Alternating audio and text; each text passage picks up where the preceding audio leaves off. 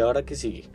Bogotá enfrenta un colapso en sus camas de unidad de cuidados intensivos frente a la pandemia del COVID-19. Ahora, ¿qué nos espera los capitalinos? Hola, les habla Nicolás Ramírez.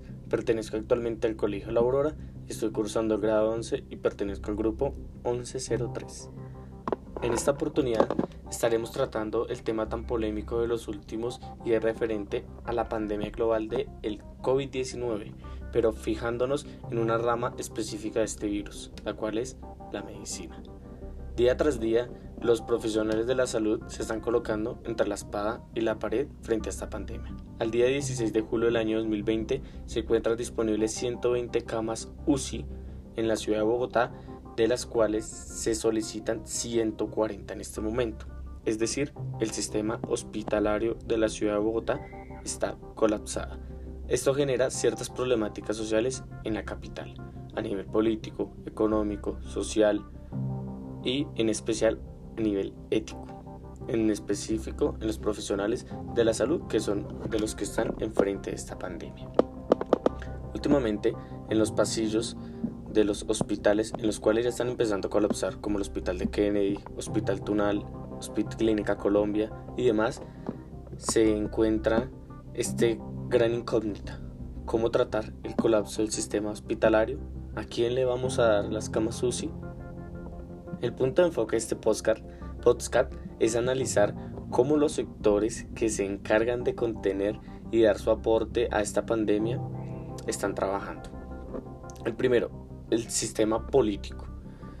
En este caso, nuestra mandataria, Claudia López, la alcaldesa, delegó cuarentena estructurada por zonas. Empezó la localidad de Kennedy, la cual registraba los índices de contagio más altos con más de mil personas contagiadas a principios del mes de julio y el día 15 de julio declaró una cuarentena eh, por localidades, en la cual se encuentra Usme, Santa Fe, Ciudad Bolívar, Tunjuelito, demás localidades que se encuentran al sur de la ciudad. Es decir, la clase obrera está siendo una de las más perjudicadas por esta pandemia.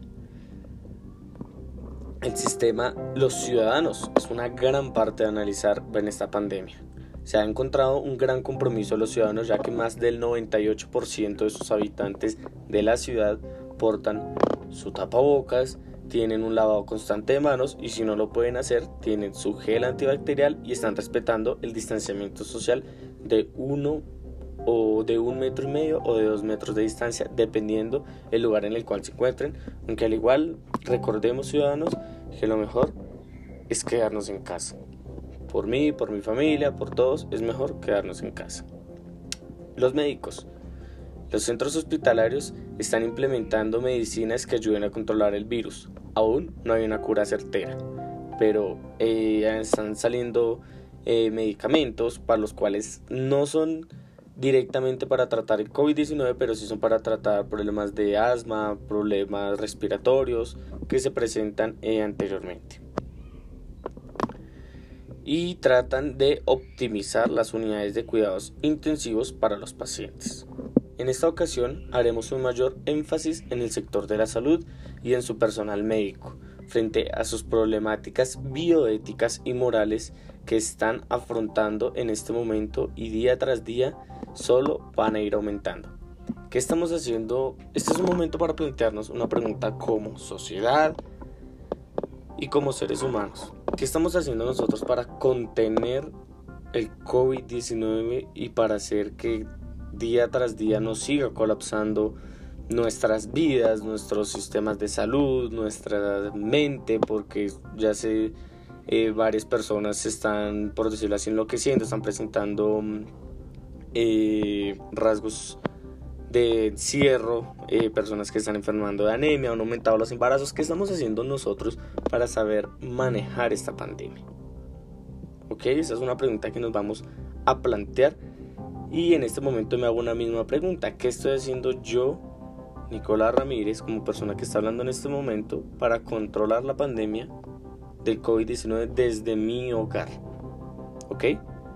Entonces estaba, la bioética es la disciplina la cual se encarga de proveer los principios para la correcta conducta humana frente a la vida se rige en cuatro principios básicos, los cuales son, primero, autonomía, segundo, beneficencia, tercero, no maleficencia y cuarto, justicia.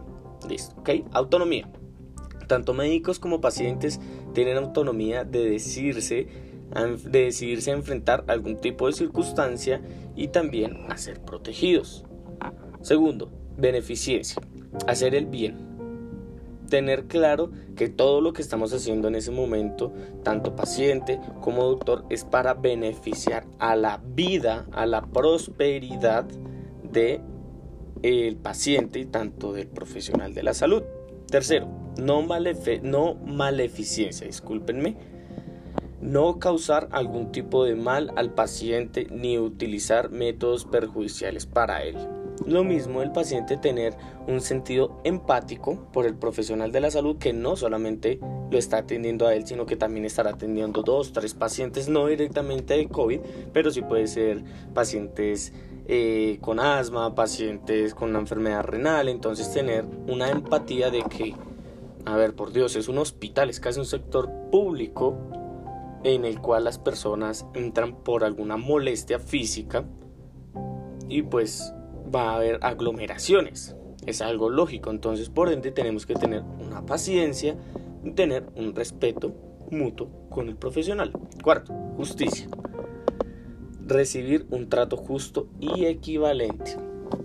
En este último cuarto, eh, cuarto punto y último quiero hacer énfasis y hacer un pequeño paréntesis, ya que es lo que nos va a perjudicar si el sistema de salud eh, colapsa porque no va a haber una equidad al momento de entregar una cama UCI.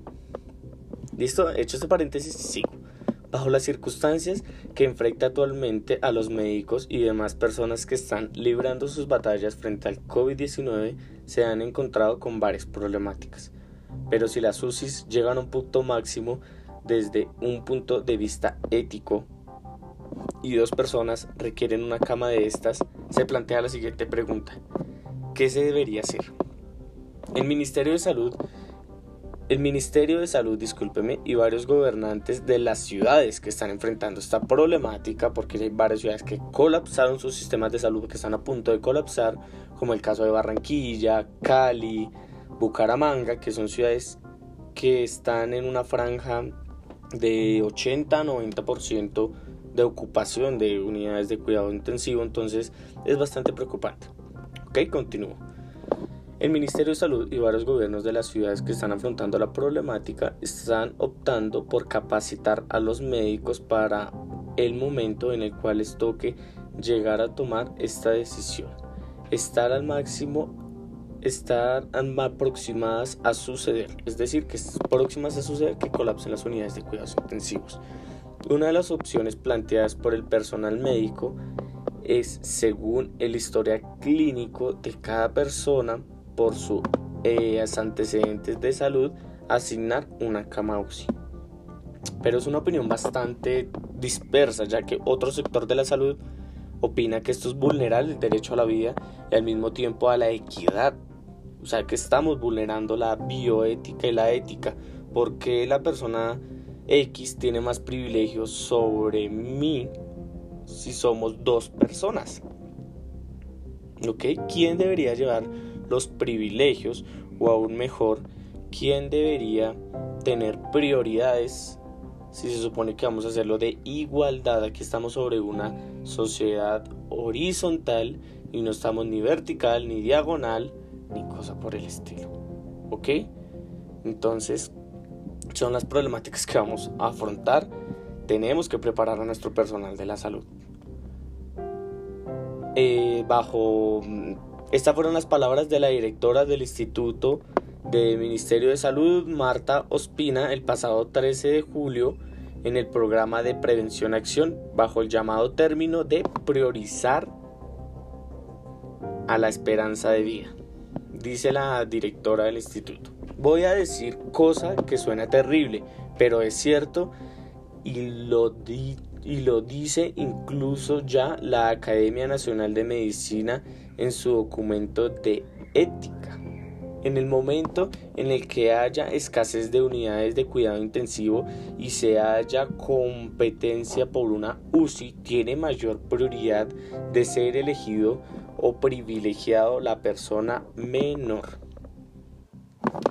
Una persona de unos antecedentes como eh, obesidad, eh, tabaquismo, hipertensión, diabetes, mayor a 70 años, tiene desventajas sobre una persona joven, hablemoslo de 30, 40 años hacia abajo. Pero planteémonos problemas serios y es una de las discusiones que yo he tenido con mis familiares. Es más, acabo de tener una con mi señora madre y es una polémica que se nos plantea.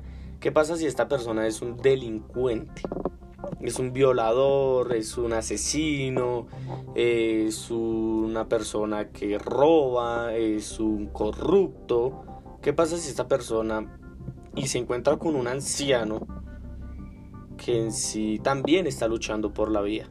¿Hay qué dilema ético se plantearía también para el gobierno, para nuestros profesionales de la salud? ¿Qué tal se muera el anciano y la otra persona sobrevive? O sea, ¿qué decisiones vamos a tomar? En este caso es certera el valor empático. La empatía es lo que tenemos que fortalecer.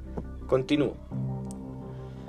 La conclusión para mí, como estudiante, como ciudadano, para esta problemática es capacitar absolutamente a nuestros profesionales de la salud para tomar sus mejores decisiones.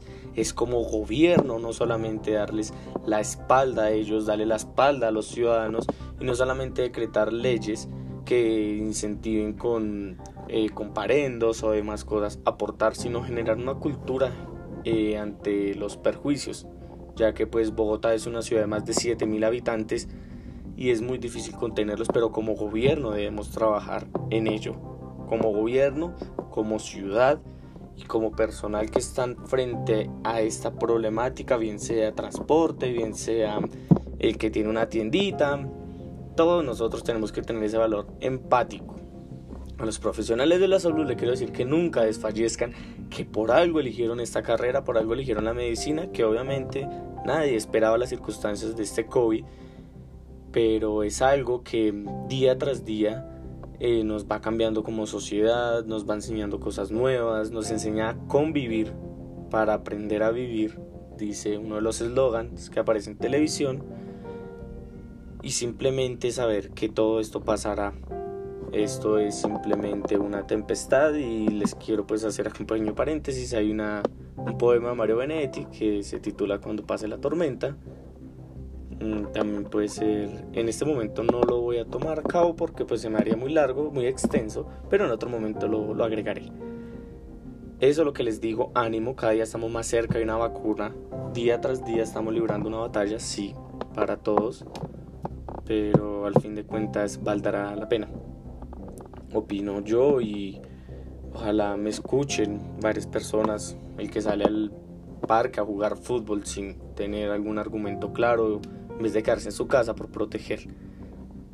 Eh, dicho lo anterior, agradezco completamente a mis docentes, que pues gracias a ellos tengo un manejo de la palabra óptimo. Eh, agradezco a mi madre que me ayuda a pulir mis discursos a mi profesora de ética, además personas, el personal de la salud y nos veremos en otra ocasión. Muchas gracias.